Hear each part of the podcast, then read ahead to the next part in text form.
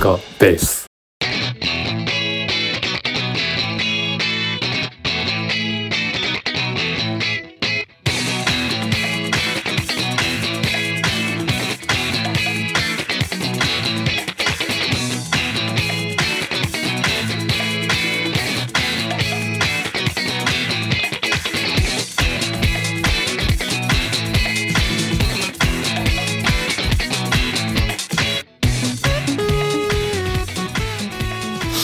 疲れ様です。お疲れ様です。明けましておめでとうございあます。あ明けましておめでとうございます。年末年始はすいませんでしたね。いえいえまあねいろいろあるので、うん。ちょっとあい2週間ぐらいいたか。もっとか。そう2週間だねかなシンガポールに、えー、と帰って帰ってっていうのも変か、あのそうね。行ってきて、うん。でちょっと休校を温めるというかね。あの、はいはいはい。久しぶりの人たちと、そうそうそうバンドでつながっていた、うんうん。まあバンまあなんというかかっこよく言えばバンドがつなげてくれた仲間たちとはいはい。久しぶりの開校というか、うん。うん、できたのとうん。あとはまあ仕事上ね私とあの入れ替わりで向こうに行っているメンバー、うんうん。最近どうだいというようなお話をさせていただいて、うん。でえーっと、まあ、都合6日間ぐらいいたのかな長いこといて、うん飲み倒してたねずっと。シンガポール そでいいじゃないですか。ううん。しかしあれだったね。うん。あのーまあちょっと今日は新年一発目ということで年末年始を振り返るんだけど、うんうんそうですね。えっ、と今年だからなんだ？そのシンガポールに飛んでさ、うん。で元旦に日本に帰ってきたんですよ。あ元旦に？はいはいはい。そう。なるほど。元旦に帰ってきたんですよ、うんそうするとうん。うん知っての通り1そうですよ。月1日はうん。まず地震がありましたね、あったね能登の方で。うん。そう。で戻ってきて、ひまあ、お茶でも入れてう旅の疲れを癒そうと思ったらんうん。そっちって揺れた？えっとね俺はそのうん。元旦に地元の三重に帰ってたのね。うん。帰っててちょうど4時とかにさそうだったね。別にやることないから地元のイオンに家族で行ったんですよ。うちの両親と奥さんと。うん。うん。で俺がうん。全然その揺れたの俺気づかなくて気づかなかった、まあ、気づいあの揺れたは揺れたみたいなんだけど震度2か、うん。それか3ぐらいで、うん。うん。で俺がトイレ行ってる時にさ、全然知らないやつらが地震がどうのこうのって言ってるからさ、はああはあ。どっかでまた地震あったんかなと思っうん。てこう戻ったらさ、うんなんか地震あったみたいよみたいなこと言ったらなんかえらいことなってるよねだって。ああ、うん。ね。しかもこう僕も僕はその家で本当にお茶を飲んでたんだよ。だから一番なんつうの揺れを感じやすいはいはいはい。あの状況にいてでね、うん。こうふらふら横揺れがみたいなんていうのかなねこう、うん。うん、だからもしかして俺疲れててああれなのかなって思うような、ううんんそんな感じで、あれ？と思ったらあのうちのこの吊るしてあるもんがいろいろ揺れ出していてあどうやら地震の僕だけじゃないようですと。うん。うんで、まあ、ちょっとテレビつけたりしたらあの、うん。本当に久しぶりに見たね。あの容赦ない津波警報。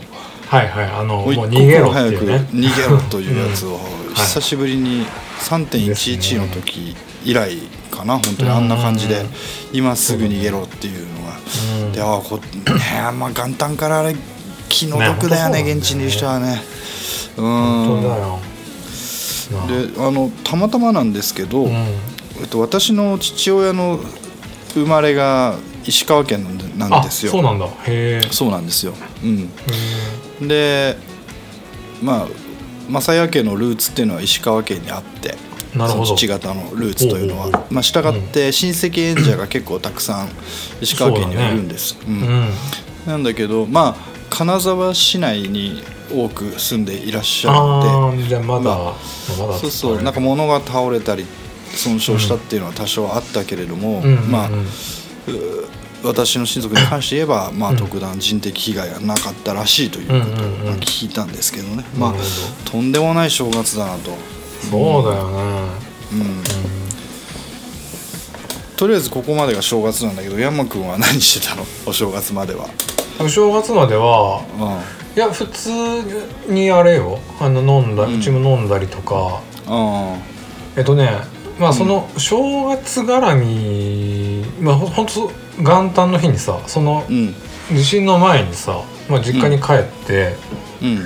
ちょっとあのななんていうの懐かしいな懐かしいなっていうかちょっとおっと思ったじ、ことがあってっうん。ていうのはうん。あの俺の、まあ、まさにも来たことあるけど実家の向かいにあるお家が、はいはい。これ言っていいのかな、えっとね、まあうん。津のお殿様の子孫なんですよ、東道家の子孫で、まあ、結構名家のところで。え東堂さんっていい東堂さん。東堂さん。おおまさに。高虎の東堂ですか？そう。松江ですか？選組の東堂平助の血があるんじゃないかっていうその東堂さんで。おおすごい。でまあそこのおばさん、まうんあ今もう90ぐらいでも認知が入ってて俺も小さい頃よくしてもらったりしたんだけど、なるほど。でも今になったら全然会ってないしうん。でそのまあおばさんがいよいよちょっと施設の方に行くので、えっと、その親戚周りとかうはい。ちの母親とかが、まあ、ちょっと最後顔見せに行ったらしいのよ。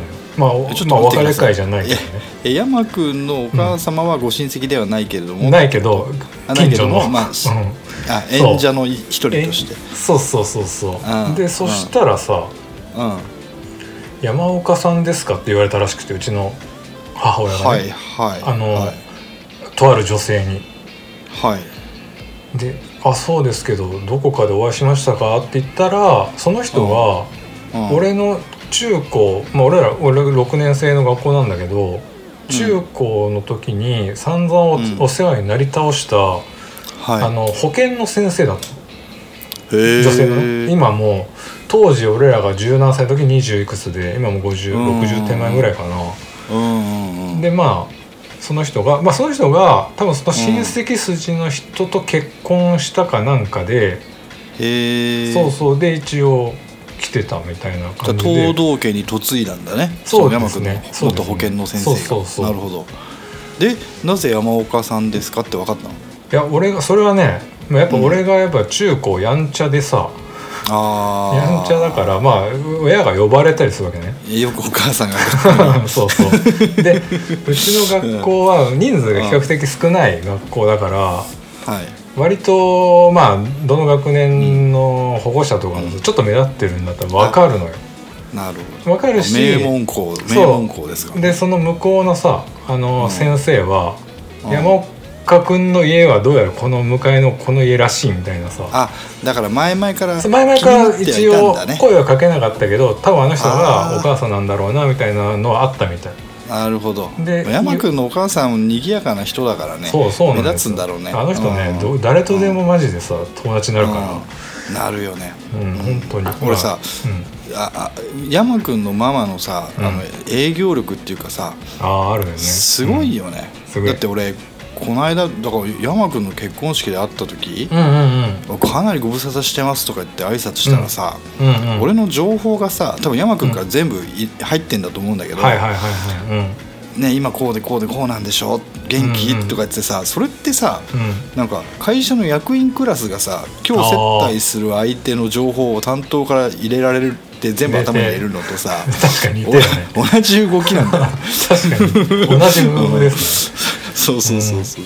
そう。ごめんでもね本当に、ういやまあマジでそう社交性はね山岡家に関して言えばね珍しくあるんですよ、うん。でまあまあそれでねえっと、まあまあ12月の幾日かで会ったと。その、うん。で会ったよみたいな話をその正月帰った時に言っててさ。うんうん。そしたら、まあ、その先生が俺もまあな同じ通市内にいるのは知ってたんだけどどこにいるかとか全然知らなくて。でどうやらその東道家の筋の旦那さんは神社をやってると近くで。神主さああ神主。そう。でだからそういう元旦だからさ、うん。その神社に行ったら一族でや家族でやってるからああいるんじゃない？みたいになって。なるほど。おおまあじゃあ初詣がてらうん行ってみようかみたいな、ちょちょっと車であるんだけど5分ぐらい、うんももうちょっと10分ぐらい行くんだけど。うんうん。ちょっと津市内に。はい。とある神社に行ったらですねうん。マジでもう何年ぶりだ。25年ぶりぐらいに会ってその先生に。おお、うん。なんかね泣いて喜んでくれて、なんか知んないけど 立派になってそうほんとそういう感じ。立派になってでそんで奥さん連れて奥さんとうちは両親と行ったんだけどうん「まあ、妻です」みたいな「ええー」みたいになるし「まあ、ええー」っつっても俺も44だよみたいになって。うん。でその時にさたまたま全然知らない子供がさ横を走ってたの、全然知らない子がね、はいお子さんも生まれになってって言われてさ「いやあれうちじゃなうちの子じゃないけど」みたいな、うんうん。そういうのもありつつ、まあもうね全然変わらまあ可愛らしい先生だったのねすごい。で俺はもうずっとなんかなんていうの中学生とか高校生のノリでさあの、当時は迷惑かけて保健室に入れ浸ったりしてたんだけど、うんなるほど。そうそういうねその時のお礼を言いつつ、うんうん。っていうなんかねすごいこっちもあむ向こうもね子供がいたりしてうんうんなんかまあすごいあったかい気持ちになった矢先の地震だったわけですよ。ああそういうこ本当にハートウォーミングな。そういうことですか。そうそうそう。それはでもあれだろうね。あれでしょ？特別目をかけてくれた先生なんだろうね。なんていうのああそのたまたま、まあそうかもですね、うん、リアルに迷惑をかけた先生じゃないの？あのなんていうのかな。うん。お俺もお同じ自分の出身校の先生に会ってさうおーってなる人とならん人がいる。ようん。やっぱり、うん。そうだね。うん。そうだよね。でなんていうの？俺さあの、うん。自分も私学じゃん？うんうんうん。私立中高一貫の私立だから、うん。あんまり公立の学校と比べて先生が変わらないのよ。はい。まあもちろんそうだけど。うんで今の校長とかも昔の、昔現場バリバリ若い頃で生徒ぶん殴ったりしてた、はいはい。先生でさ。でたまたま知り合いの子がうまあ、私の後輩になってそうん。の私の学校に入学して、今あの先生が校長なんでしょとかっつって、はいろいろ話をする機会があったんだけどうん。ね、あの大体いるんだよ当時の先生たちが。私立ってそうじゃない？なるほどね。ごそっとね。うん。うん。ごそっといるんだよね、うんでそうするとさ会っておおってなってそれこそやあやあって懐かしくなる人と、うんうん。まあまあならん人もいるよね。あ、はいはい。いたけどあんま記憶ないなとかさ。いるよね。いるうんうんうんうん。うんうんそうね。そうそうそう。うんまあ、うん、俺はそうさっきも言ったけど、ん。用もないのに先生熱あるわっつって嘘ついて、ずっとこう授業がサボりたいから。でそれをなんかまあ普通に話してくれるっていうかさ、うん。まあ授業行きなさいよって言いながらもちょっとなんか相手してくれるような、うん。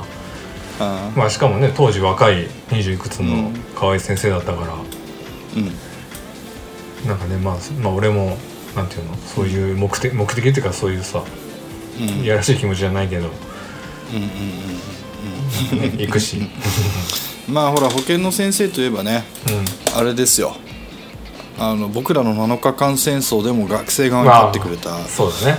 わけで、体制側じゃなくて。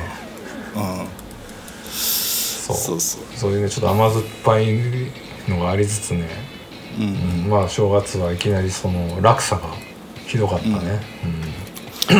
なるほど。他はもうダラダラしてましたよ。ダラダラっていうかまあああそう。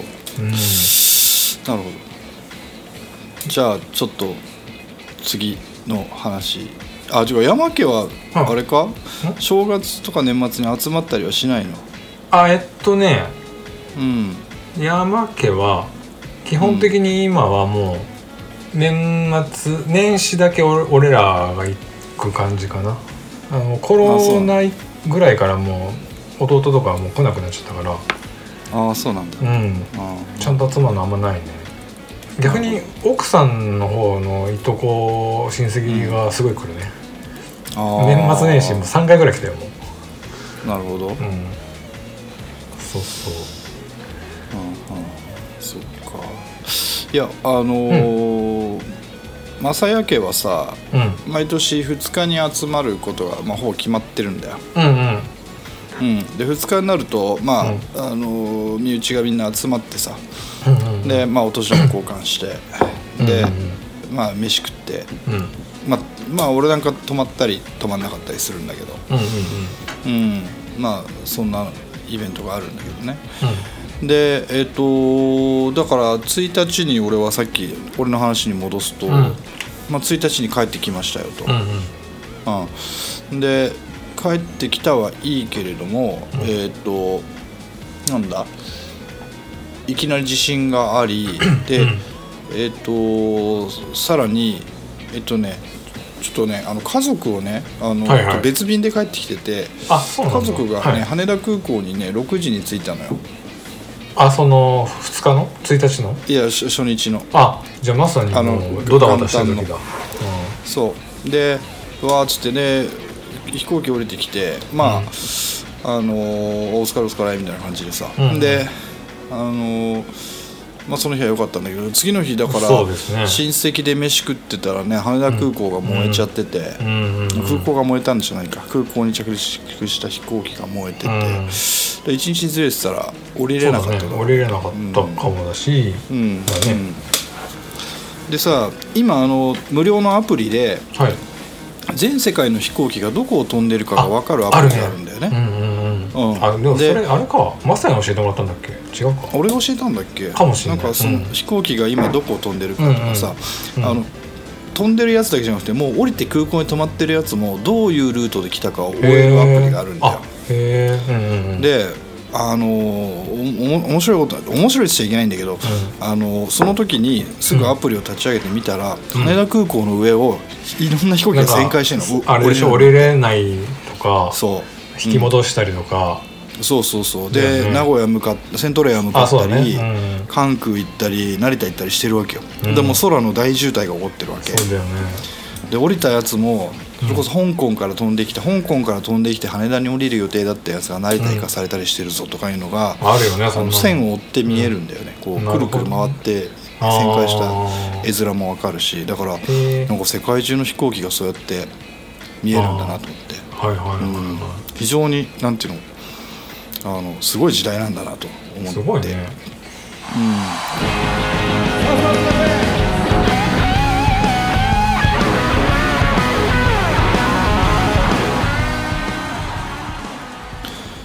であれですよ、まあその初日2日目とそんなイベントがありましたが、うん。何二日目ですね。をやっぱり笹塚笹塚レースで話さなければいけないことがやっぱありますよと、ありますよね まあ今日のあ本んだけ題というか、あんだけね予想して年末締めたんだから。うん、そうだね。これちゃんと、うん。あのけじめをつけなければい回収をしないとダメです。そう。けじめをつけなければいけない、うん。そう。箱根駅伝の話です。そうですね。箱根駅伝の話をします。うん。あのー残念だったね。残念も。でしたね。いやまあこればっかはまあいろんなねあれはあるけどうん。体調が悪いだろううん、ただ俺はねうん。今回ねそのうん。中大の優勝予想をしたわけでしょ、しましたね。でこれはえっとオッズで言うと、うん。まあ駒沢一強と言われていた中で、うんうんうん。中大のオッズは、まああのーその対抗馬としてね、まあうん俺だけが言ってたわけじゃないんだよ。いろんなあのメディアも言っていて、はいはい。あのねまあ悪くて3位以内に入るだろうと。うんうん。いうのがだ3連単だったら絶対に駒沢中央青学みたいな、うん。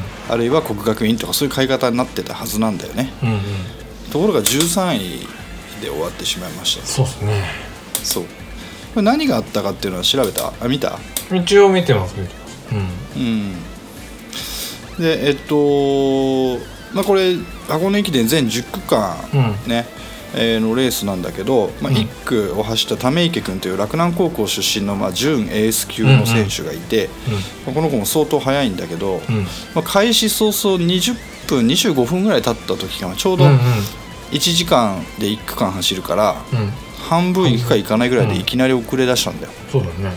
うん、でおいおい何の冗談だと思ってい,、るうちに、うん。えっと、そのままずるずると19位でゴールしてしあ 1, 区を終えてしまいましたと、うん。うん。でここで本来ゲームチェンジするべき大エース吉井大和2区にうん。二区ね。当たるんだけど、彼も区間15位と、うんうん。同じ区間走った子の中で15番と。うんで去年区間賞だった子が同じ区間を走って区間賞だった子が15番になり、で3区で中野翔太っていうこれ世羅高校、うん。うん。広島県世羅高校出身のこれも去年3区で区間賞を取って3区で一番速かった子が、うん。区間20位とうん。全然、あのゲームチェンジできないというか巻き返しができないんだよね。で俺あの中大の、うん。えっと、陸上部の YouTube とか Twitter とかフォローしてるんだけどああ仕上がりうんあ YouTube チャンネルあるんだよ。はいはいはい、うん、で見てると、うん。あなんか仕上がりすごい良さそうだなというふうに見えていたのに、うんうんうん。何が何かトラブルが起こったのかなと、うんうん。で過去こういう状況になったチームっていうのはほぼ見たことがないんだけどはいはいはい。何度か、えっとえっと、事例としてはないわけではなくて、うん。えっと、一番最初に想像したのは食中毒うんうんうん。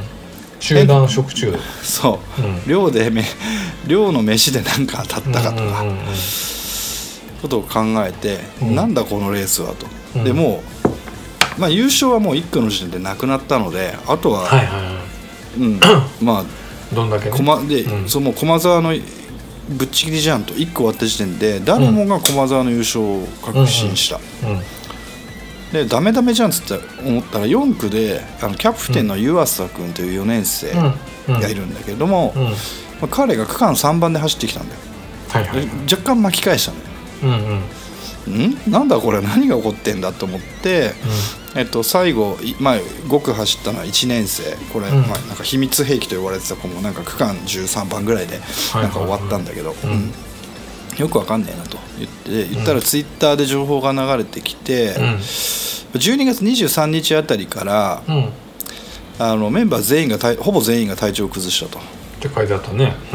うん、で、えっと、箱根駅伝って、えっと、登録するのが16人いてそのうち10人が走るんだけど、うん。うん16人中14人が体調を崩したと、でうん。39度ぐらいの熱が出うんうんうん。て咳が続いて要はもう走れない状態だったと、うん。実は、うん。最後の最後。でで俺はあのスポーツ医学とかに詳しくないんだけど、SPO っていう数値があるのね。はいはい。でこれ何かっていうと、パルスオキシメータっていう、うん。えっと、数値で要は血中の酸素をうん。どれほど体内に取り込めるかっていううもの、うん。目安なんだ、うん。うん。でこの SPO 値が高いほど当たり前だけどこうなんつうの、まあ長距離にはうん。うん、活性あの、ん。げ元気に走いいよね。れると、うんうん。でい普通の人は健常者であれば96%から98%ぐらいの範囲にある、うん。普通はね。で、えっと、90%を切ってくると呼吸不全と定義される。つまり呼吸に何何らかのあの、問題があります。よというふうに、うん言われる数値があるんだけどこれが要は、えっと、95まで誰も上がってこなかったみたいな話なんだよね、はいはい。レース当日まで。健つまり全者じゃなかった。うんそう健全な状態じゃなかった、うん、で今言ったその16人中14人がかかっ16人中14人がかかったよってことは2人は生き残ったんだよね。うんうんでその2人のうちの1人がさっき4区で3区間3なるほど。番で走ったっていうキャプテン岩佐君と、うん。うんあと翌日の7区で、うんうん。なんか1人だけ区間賞を取ったうん。吉井俊介っていう、大エース吉井大和の弟君、まあ、彼のこの2人だけが、そうだね。まあ、唯一罹患しなかったということで、まあ、フレッシュな状態だったと。だから、うんうんうん。もしまあたらればでしかないんだけど他のメンバーがうん。その同レベルのその健常な状態であったらばおそらく、まあ優勝かどうかは分からないけど、まあ、かなり勝負にはなったんじゃないだろうかと。いうことは、まあ、どうやら確かなようだと。いうことが、うん。まあ、分かるわけです。で、じゃあなんで、えっとうん。こんなことになってしまったのかっていうと、あの昔山の神と呼ばれた選手がツイッターで言ってるんだけど、うん。その長距離その長距離の世界ってどこにピークを持ってくるかっていうのが非常に重要らしくて、はいそのはいボクシングとかじゃないけど体重をそれこそ落としていったり、うん。うんこうそぎ落としていく作業なんだってそのうん。ピーキ、ピークの日に向けて。なるほど。でそれをやっていくと当たり前だけど、もう体はどんどんこう細くなっていくし免疫力がね。そうそううん。もともと細いんだけど免疫力がうん。どんどん下がっていて、いってであのかかりやすくなるという状況なので、風うん。それはまあ致し方ないこと起こりうることでっていうことなんだよね。で実際青山学院も12月の初旬に、うん。えっと、同じ状況に陥ったらしいんだよ。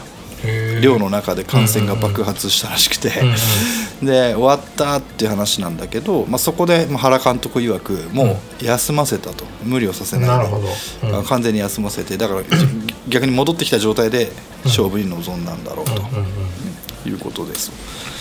で 俺今回反省してんのは優勝、中大が優勝すると言っていたにもかかわらず13位に終わったことではないんだよ。これはまあいわば勝負は時の運で、まあかまあ、風邪をひく、ね体調管理も含めて勝負なんだけどさ。それよりも、うん。青学の優勝を全く予想してなかったことなんだよ。うんなるほどね、確かにうん。確かに。うん。これ青学のあの字も出てないというか、うんうんうんすごいよね。いやこれね駒澤は不思議でしょうがないと思うよ。だってなんで負けたか分かんない。ああなるほどね。はいはいはだって駒澤の往路のタイムって区間往路区間き往路記録な新記録なの。いうんそうだよね。往路新記録を上回るさらに上回るタイムね青学にまくられて負けてるわけだからあれあれあれっていううちに負けたんだよ、はい。青学が強すぎたでなるほど。強すぎたのであれば予想し得たはずなのに俺は予想してなかったっていうことはまあ、非常にこれは恥ずべきことだなと。いうことでこの場を借りてあの全力でお詫び申し上げます。で駅伝ファンの。ああそう。本当にお詫び申し上げます。へえいやで俺、ううん。ん、あどうぞ。俺はそれが逆に面白いなと思ったけどね。あここで青学来るんだっていうはいはいはいはいはい。のがね。うん。うん。箱根駅伝には実は MVP 賞があるんです。はいはいはいはい。全200人、まあ、今回でいうと23チームだから230人が走った中で最もその大会を盛り上げた選手に贈られる、えっと、うん。金栗思想杯っていうのがあっほて、うほう。これを今年受賞したのは城西大学の山本唯斗という選手で、前言ってた人ですか？えっとね、違うな。上言ってない。言ってないと思う、うん、で、まあ、山が得意で前回もや山で強かったんだけど今回、うんうん。まあ、山で区間賞うん。5区取ったと。でまああの、うん。それ自体はおめでとうなんだけど俺の中で今回大会の MVP は青学の3区を走った子だね、ほうほうほう。太田葵という、ああはいはいはい。うん、あの彼はすごいね。ちょっとなんかあの日本人まあちょっと専門的なこと言うと3区で日本人で初めて、えっと、60分以内に3区を走り切ったっていうことなんだけど。ちょっとい異常なまでに強かった、うん、で彼がゲームをゲームをひっくり返したね、うん。いやすごかった。ほんでまあゲームとしては見応えがあるんだけあったんだけど、まあ、やっぱり、まあ、中大 OB としては全然面白くないと。まあね。と いうことで。まあ上位絡んでこないしね。そうそうそうそう。でえっと昨日？昨日だよな。一昨日かな。あのこの間お話ししたうん。うん先輩の保坂さん。はいはいはからベイスターズファンの。ベイスターズファンの保坂さんが、から LINE をいただきました。いはい。うん。あのー前回の放送を聞いていただいたあ聞いてもらってね。ははいはい、はい。ありがとうございますで前回保坂さんの話したでしょ？した。だからこう書いてあります。千葉雄介追悼特集なのに私ごときを取り扱いいただきありがとうございます。しかもこれスタンプがあるんだけど、ん。LINE スタンプがあのベイスターズのマスコットのスターマンなんだよねちゃんと怖いな。箱根は今大会をターゲットに学校としても仕掛けてきたのに残念な結果になってしまい無念です。うん。うん。ただ調整失敗の詰め腹ぎらしで藤原監督解任なんてことにならなきゃいいんですけどあーそうね。点々点と。うん。まあ、確かに藤原正和監督はマニフェストを書いてこの100回大会で優勝するという公約を掲げて監督になった、まあ、ビジネスプランだよね。会社でいうところの、はいはい、そうですね、まあ、これを書いて、まあ、未達になってしまったということで、うん、じゃ解任があるかと、うん、あの思うんだけどこれね、うん、多分ない多分ないと俺は思っていて、でなぜかっていうとあの後継者その次に続く人が、あの中大の監督って歴代やっぱり中大 OB なんだよ。ああそうなんだ。はいはいはい、うん、中大の陸上部の OB が基本的に監督を務めていて、うん。うん、で藤原正和というのは間違いなくか俺たちの時代の大エースじゃん、うんうんそね、でその先のじそそこから後のエースってあのパッと思い浮かぶのが、うん、上野雄一郎という選手がいるんだよ、うんうんうん、でこの上野雄一郎は実はこの間あの初出場を果たした立教大学の監督なんだよ。監督だったんだよ。ほうほうはいはいはい。ところが彼が、えっと、うん、ちょうど23か月前かな、うん、あの不倫で刺されて。あああったね。なんか、ね、しかも女子マネ女子マネと、うん、なんかあのイチャイチャしてるところ、うん、あったあった文春かなんかに、うん、すっぱ抜かれましたね。すっぱ抜かれてもう即日解任になってたね、なってたね、うん、それねうちの奥さんも知ってた。あ本当？うん。で彼は中大 OB なんだよ、うんうんうんうん、でまあまあ彼がもしそのあれがなければその、イベントが起こらなければもしかしたら次の監督候補だったかもしれないけど。なるほど、ね、それ以外にそなんかこうピンとくるそう指導者になる人。だからちゃんとエースで実業団に行って、うん、実業団としても結果を出した、あるいは世界陸上やオリンピックの代表選手に選ばれましたっていう経歴を持っている OB が、藤原以降いるとすれば上野だったんだけど 上野は陸上界から社会的になんかこう そうそう抹殺されてしまっているのであのちょっと難しいかなと、あとはなんだろうな、まあ、何人かいるけど少し年が離れすぎているかなという印象だね。うんまあそんなわけで、うん、いいですか？みそぎは。ごめんなさいね。大丈夫ですよ、うん、だから来年は今年13位で終わったので、うん、来年は、えっと、予選会からのスタートにそうですね。シード剥奪なんで,、で予選会からのスタートって実はめちゃくちゃ、あのディスアドバンテージなんだようん、あのさっき言った通り、うん、長距離の世界はピーキングはね、うん、もすごく大事なので2回ピークを持ってこなきゃいけない。箱根だけで考えても、でその他に出雲全日本とあることを考えると年間のスケジュールの組み方からして変わってくるんだよね。なるほど、そう。という、まあ、ちょっとアゲインストだけど、まあ、予選会はさすがに突破するでしょう、この戦力なら。そうですね。J 本戦でじゃあ優勝が狙えるかというとちょっと難しいでしょう。ただし、ただしまあ、今回7区で区間賞を取った吉井俊介吉井大和の弟は今2年生、うん、来年は3年生、うん、だから来年は無理かもしれないけど彼が4年生になった時、うんうん、もしかしたらもう一勝負できるかもしれないなと、うん、思う理由は今年の、まあ、この今度の3月に入ってくる新入生4月か。4月に入ってくる新入生のスカウトがもう確定したんですけども非常にいいスカウトです。これはもう駒澤青学にも引けを取らないような有力高校生を乱獲と乱獲とまでは言わないけど、まあ、かなりいい子たちを取れているのでなるほど、うんまあ、やっぱり強いチームになったんだなと。これ、うん。うん、ここういうところがやっぱり藤原の手柄藤原正和の手柄なんだなと僕は思うんで、藤原監督のところだったらっていうことね、うん、そうそうそうそうそ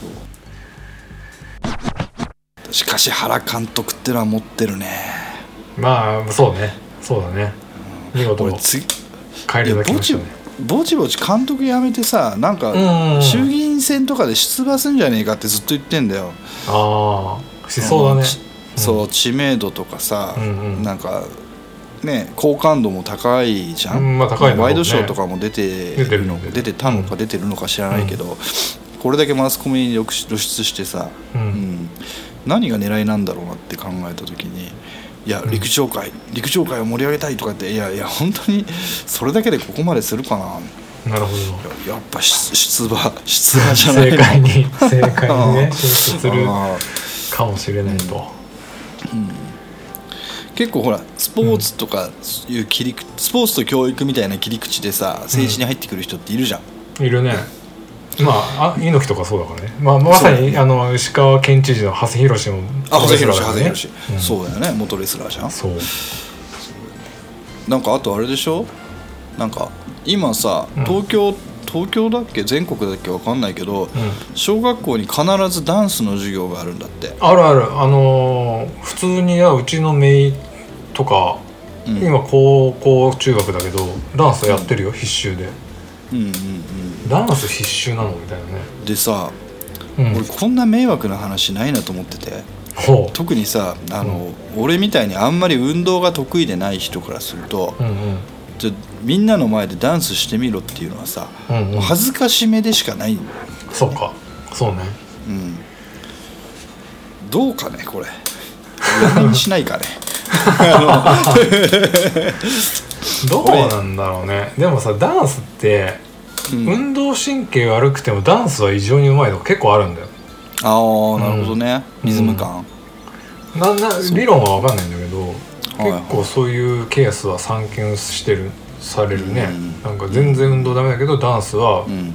なぜかできる、なるほまあまあだからといってねダンス苦手な人が一定数いるのは間違いないのでね、いや俺でもさ中には本当嫌な子いると思うよ。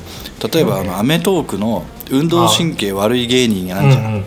俺あれとかってうん。若干なんかあのい今のトレンドに合ってない気がする。そうね俺もあれ定期的にや、うん。定期的にやるじゃんあれ。やるやる年末とかもやってたよ、うんうん。もうやれなくなんじゃねえかなと思ってて。ちょっとね来年あたり。言ったらあれだもんね、うん。そういう人のそうそうそう欠点だったりできないことを笑いにしちゃうもんね、うん。そうそうそうそうそう。だからバカなやつにテスト解かせて嘲笑うのとやってることは一緒なんだよ。だからあれだよね。あの昔やったあのヘキサゴンとかのおバカタレントとかと同じ構そうそう造だよねそうそうそう。同じ構造でできなくいやいや俺は別にやめた方がいいって言ってんじゃないよこれに関しては、うんうん。やめた方がいいっていうかただなんていうのかな。時代に合ってないよね、とうん、いう。ただそれがねまあ確かに初め見た時は腹抱えて俺も笑ったけど。笑う笑う。うん俺も笑った。確かに今ねあるよね、うん。多分ルッキズムだったりもあるし、そういう問題とかも出てくるし。うん。にちょちょっとつながっていくじゃん。そのそううん確かに。でその思想がどんどん深まっていくと、うん。俺が笹塚ベースのだいぶ前の回で、うん。初期の頃に提唱した運動会廃止法案がうん。いいよいよ通る時代になるんじゃないかと思ってて、ああでもねあるかもしんないよ、本当に、ね。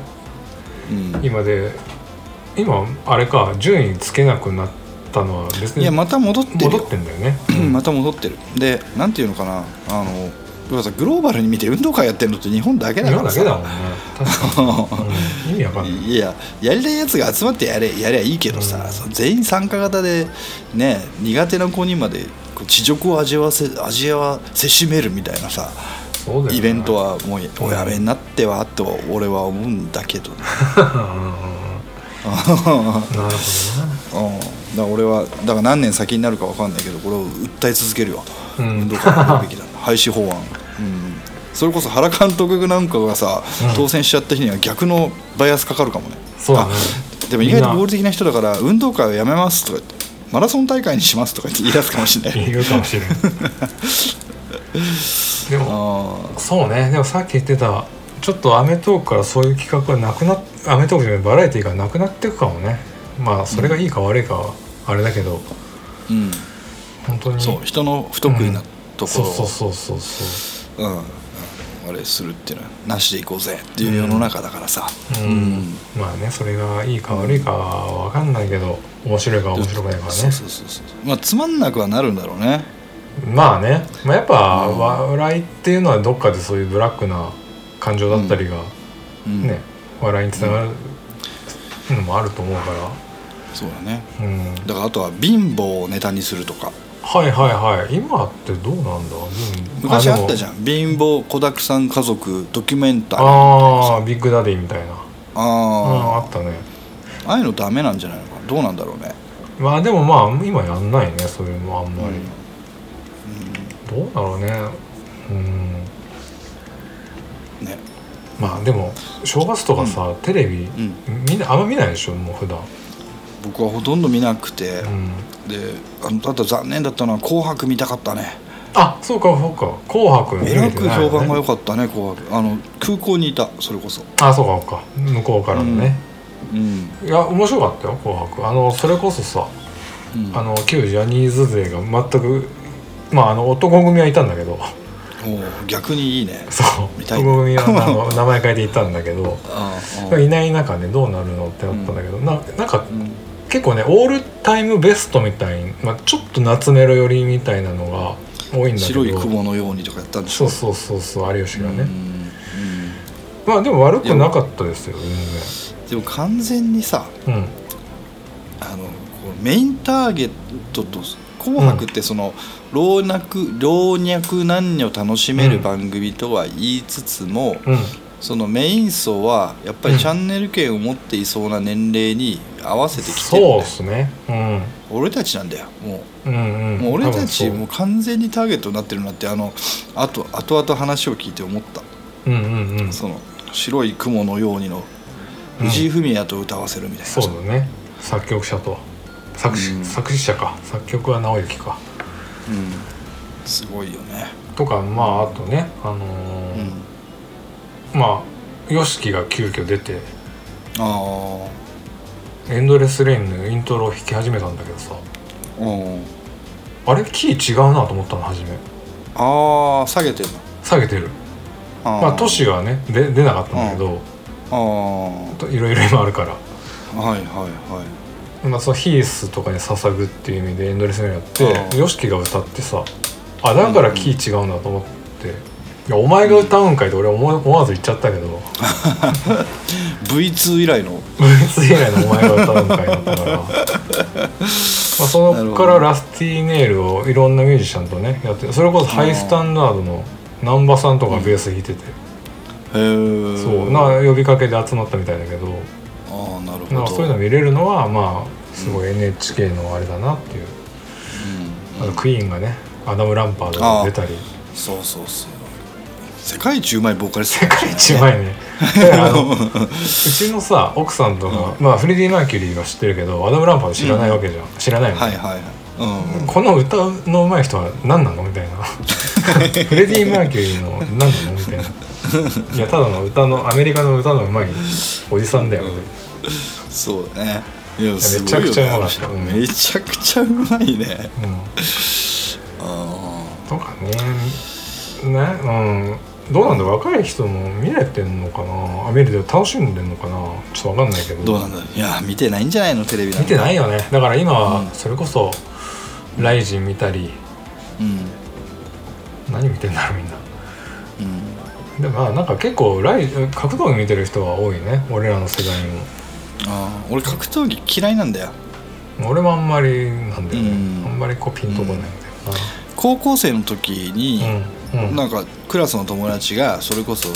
あれだよ達吉とかさあのああボクシングねあの内藤達吉あ薬師寺か、うん薬師寺た達吉戦とか見てさ、うん。まあ俺も見たけど見て、うでそこで何を感じたかっていうとさうん。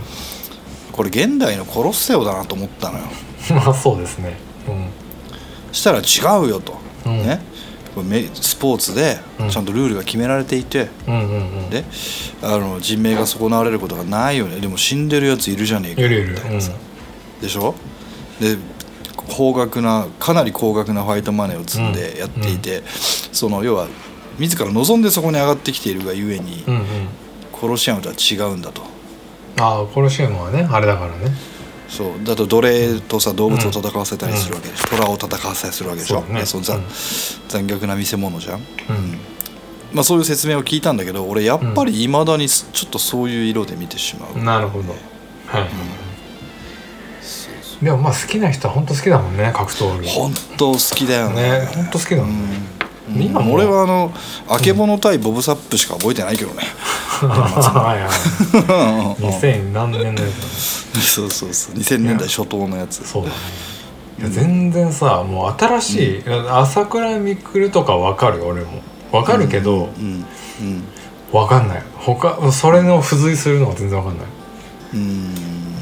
だからあのね。それのブレイキングダウンとかもさあああれ面白いね。うん流行ってるけあどのあお煽りが面白い、うん。そうどっちかっていうとそっちじゃんそっちじゃん。でまああとね試合じゃないじゃん。要するに素人の喧嘩みたいだけじゃん。そうそうそう素手頃みたいだけじゃんみたいな。なんかまあ、うん、その感覚はねわかるけど、ううんん、でもあんまりハマらないなっていう。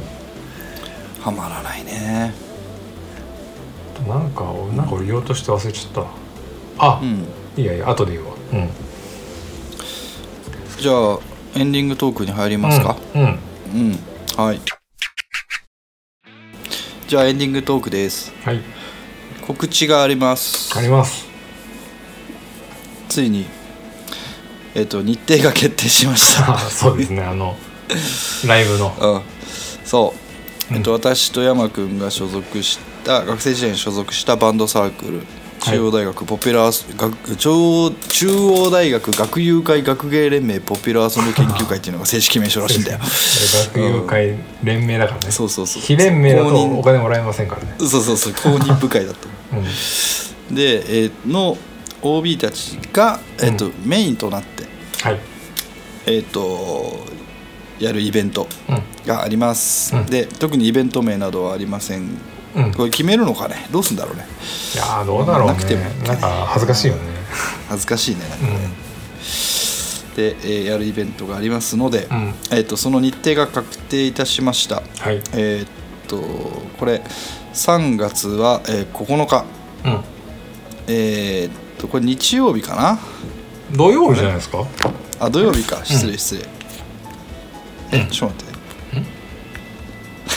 ちょっと待って3月9日土曜日だよな。ね。そうです飲めるって思った記憶があるから、うんうん。これとことん飲むぞと思った記憶があるのでえっと3月は9日、うん。うん、土曜日。に、えー開催されます、はい。えっとスタートえっと昼から夕方までの長丁場になりますのでうん。それぞれお目当てのバンドを見つけてですね。そうですね。えっと見に来ていただければと今のところ予定は14時オープン14時半スタートというのが濃厚です。また変わったらこちらでご案内しますが、はい。えー場所が 場所が。よ用意しとけよって話だよね、えっ、と場所がですね、えー、と東新宿。はい。うん。えー、と東東新宿にある、えー、とえーライブハウス。これちゃんとしたライブハウスだね。うん。キャッツホールという、キャッツホール、ね、猫猫ホール。う猫のホーん、ル。猫の穴。うん。うん。いうところです。えっとここでやります。大体今エントリーしてるのが6バンドぐらいあるのかな？6ぐらいかな。うん。うん。あるので。えっとマサヤは2バンド出まそうですすね。うん。でえっと出番は真ん中辺。今のところね。今のところだからまあマサヤを見たいという人は真ん中辺の時間帯をめがけてうん。来てください、はい。まああのいきなり来ていただくというよりは私に事前にご連絡をいただければですね。そうだね。私あのそう。一応チケットがあるので、チケットというかまあ入場のね。そんな高お高くはするつもりはないですが、あの笹塚ベース聞いたっていうとうん、うん、どうなりますか？どうしようか。割引割引しようか。割引100円しよっか。そうそう、ん。100円安くない？別にいくらでもいいよ。もっと割引かない？全然いいよ。うん。いくらでも。ワン笹塚ベース。ワンドリンクかツードリンクつけて、うん。うん、でも笹塚ベース聞いたまあいいんだけどね。全然、あの笹塚ベース聞いたっていうさうん、全然知らない人が来てくれたらすげえ嬉しいけどね。嬉しいよね。すげえ嬉しい、すげえ嬉嬉しいまさや山平を見に来たよみたいなね。笹塚ベースのじ実物を見に来てくださいってね。それやろう。よし、うん。さじゃあこうしましょう。えっと笹塚ベース聞いたって言ってくれた人は、うんうん。俺が500円払います。キャッシュバック。キャッシュバックします。はいはいはい、はい。ね。それはね知り合いでもいいの？知り合いじゃダメでしょ。知り合いでもいい。知り合いダメ知り合いはあの個別に俺やるから自分であの自分で価格価格設定するからさ。なるほど。あのこの人から金取れねえよみたいな人もいるじゃん。ああまああるよね。中には。そうだね。ん。だからあのあくまでご招待で来ていただく人とうん。あの少しばっかりお支払いいただく方がないらっしゃる。のはちょっとね、あの今回結構本格的なライブハウスを借りるので、うんうんうん。金がかかってます。まあ私たちのね、持ち出しがあるのでね持ち出しが。うんこの持ち出しを少しでも軽減する必要が。あれ言ったんだっけ？俺私たちって言っちゃったけど。そう。あそうだ。私も出ることになりまして。出ることになりましてそらいやいやみたいなこれシークレットじゃにしときたかったんだっけ？どうすあるカットいやいいよ。全然。俺も言ってるもん、うん。山平君出ます？出ます。あのお誘いをね受けまして。といろいろいろいろな経緯があって。うんとね。あの本当に会えるメンバーとうちに。かあのえ演目とかは内緒にしとくの？演目は一応内緒にしときます。内緒にしとくしちょっとまだ今ふわふわしてるから。はい。うん。一応ねそのバンドの LINE も立ち上がってあれやろうこれやろういつ練習？だからあの俺が名古屋愛知だからうん。練習できる時はすごい限られるんですよ。うん。な下手したら1回か2回行けたらいいなななのでちょっとうん。ご容赦ください、その出来はね。あれだね、うん。あのー昔の時はさ昔というかうん。俺たちが現役で学生だった頃はさ、まだ自分たちも子供だったし、うんうん。あの温かい目で見るってことがあんまりできなかったと思うんだよね。俺そうだね。結構ステージに上がると自分の時は緊張したし、うんうん。人のステージを結構こう鋭い目で見ていうんた、あらを探すようにね。うん。ああなんかこのバンドいまいちだな。うんうんうんそうだね。そういうのなしにしようねまあそうですよあの、うん。もうここまでねおじさんになってねそう。久しぶりにバンドやるっていうことはねそう。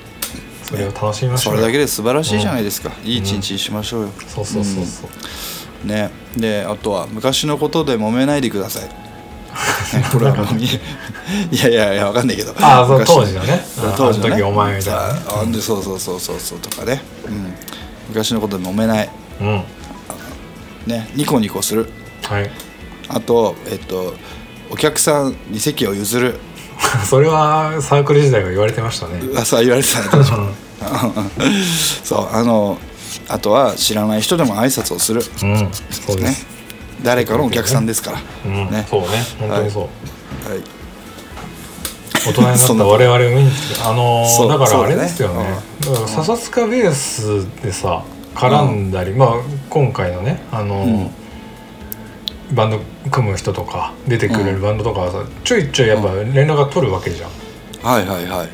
全く連絡取ってない人いるでしょ？あのサークルの人も。いるいるいるいる、ねもうそういう人にもねきん来てほしいですよね、そうだね。あの乾杯の一つや二つうん。しに来てほしいです、本そうですね。当に元気なうちに本当に、うん。会える時に会っときましょう、そうだね。うん。本当に。大体だって笹塚ベースでゲスト出演してくれたサークル関係者あ全員出ますよ全員出ますね。ほぼ全員出ますね、た達也がね達也。が出ない、家のね事情で、うん。うん、法事だとか言ってたね。そうそうそう。法事か。まあ旅行かわかんないけど。うん。まあまあまあ残念ですけどね、うん。残念な至極ですが、はい。そんな感じでじゃあ、はい。今日は。練練習をねしなければいいやけません。本当にそれ、それな。マジでやばい、結構迫ってるよね。だってですよ2ヶ月ないもんね。ないね。うん。よし頑張るぞ。うん。はいじゃあ終わります、はい。笹塚ベース、えーこのプログラムは配信サイトノートに不定期更新しております。テキスト写真も掲載中です。音声配信は Spotify、Apple Podcast、Google Podcast でも聞けますのでぜひ笹塚ベースで検索してみてください。また Spotify では番組内で話題になった珠玉の楽曲たちのプレイリストもシェアしておりますので合わせてお楽しみくださいえ番組に関するご意見ご感想などいただける方は E メール笹塚ベースアットマーク gmail.com までお待ちしております。また X、Twitter アカウントもよろしくお願いします、えそれでは今回はこの辺で失礼します。また次回お会いしましょう。お疲れ様でした。お疲れ様でした。